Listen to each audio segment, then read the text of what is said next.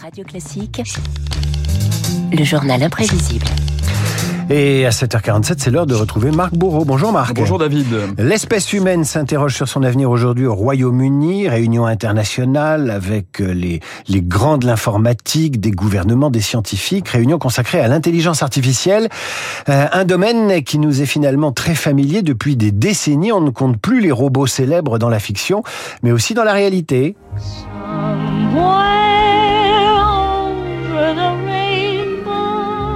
Mais que vient faire Judy Garland dans cette histoire J'allais vous poser la David, question. eh bien voilà. Mais vous saviez peut-être qu'en franchissant les arcs-en-ciel, vous pouviez tomber sur des tas de ferrailles. Le Magicien d'Oz 1939, un chemin initiatique qui mène vers l'homme de fer blanc, ce robot, ce compagnon de route qui veut devenir un humain comme les autres. Tapez sur mon thorax, vous verrez si tout marche bien. Un bien joli bruit, et puis ça résonne, hein? C'est que c'est vide. Hélas, le fer blanc y a oublié le cœur. Pas de cœur? Pas de cœur.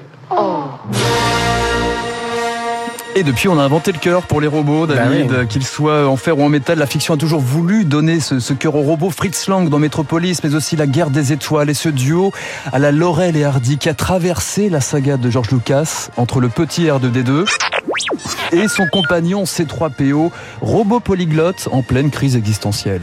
Comment sommes-nous tombés dans ce pétrin? J'y perds mon latin. Nous sommes faits pour souffrir. Voilà notre lot. Il faut que je me repose ou je vais tomber en pièces. J'ai les articulations frigorifiées. Mais oui, dans les années 70, le robot est la plus belle conquête de l'homme moderne. Nono, le petit robot, personnage de la série Ulysse 31, robot compagnon, robot confident même. Souvenez-vous de K2000, cette voiture qui parle et qui poursuit les bandits et avec son maître, Michael Knight. Il me semble que nous avons un incendiaire à arrêter. Effectivement. Tu es prêt? Michael, si tu veux dire par là que j'ai peur, rien n'est plus éloigné de la vérité. Et Michael, Hmm merci. Mais de rien. On y va, mon ami? Nous sommes les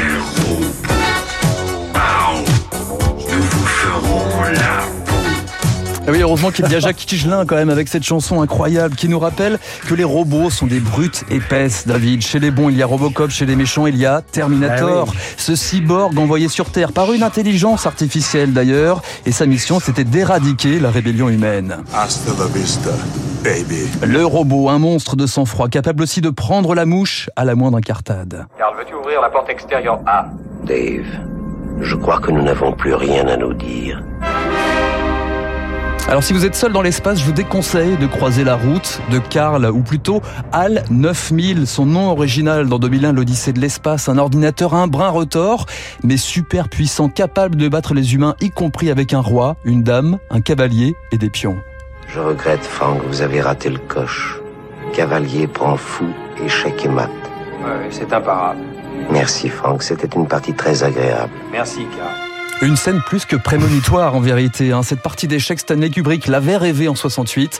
L'humain l'a concrétisé 30 ans plus tard. Le geste est pathétique, l'heure est historique. Le champion du monde d'échecs vient d'être battu en combat très singulier par une machine.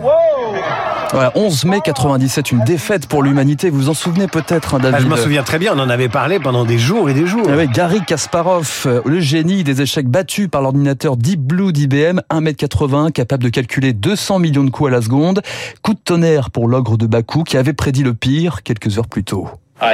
Je pense que nous pouvons trouver suffisamment de capacités humaines pour nous battre, en particulier contre les ordinateurs. S'il l'emporte un jour, je ne sais pas ce qu'il arrivera. Ce ne serait pas inquiétant seulement pour les joueurs d'échecs, mais pour l'espèce humaine. L'homme contre les robots, la mère de toutes les batailles, faut-il les éradiquer comme dans Blade Runner? Pas si simple, souvenez-vous d'Harrison Ford, chargé à contre-coeur de traquer les fameux réplicants. Difficile de tirer sur des machines qui nous ressemblent de plus en plus. Secoué Moi aussi. Je m'y fais pas. Ça fait partie du business. Je ne suis pas dans le business. Et si je pars dans le Nord, je disparais. Vous continuerez à me poursuivre? Non. Non, je le ferai pas.